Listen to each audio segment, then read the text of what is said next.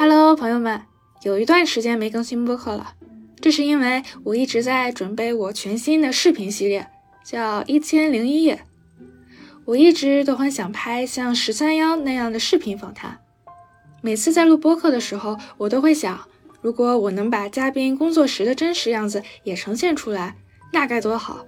于是我开始了视频这个尝试。而且我怎么也得找一个比十三大的数字吧，那干脆就一千零一吧。相信你也发现了，一千零一夜是一个谐音梗，一千零一夜，一千零一种职业。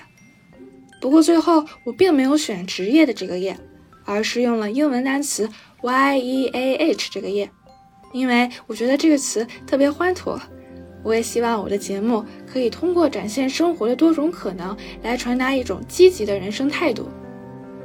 如果你对我的视频节目感兴趣，欢迎你在 B 站或者 YouTube 上搜索“一千零一夜”，夜是英文单词 Y E A H 这个夜，陪伴我从音频向视频的转型。当然啦，这并不意味着斜杠青年研究所的停更。如果我又遇到了有趣的嘉宾，我会继续更新。因为有些内容的确适合坐下来好好聊一聊，慢慢拆解剖析，视频可能不太够。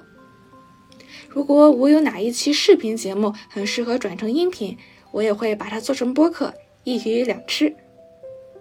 如果有机会，我也很想邀请之前上过斜杠青年研究所的嘉宾们，再来一次视频版的对话。好啦，最后还要感谢你一直以来对斜杠青年研究所的关注与支持。希望我的新内容能给你惊喜。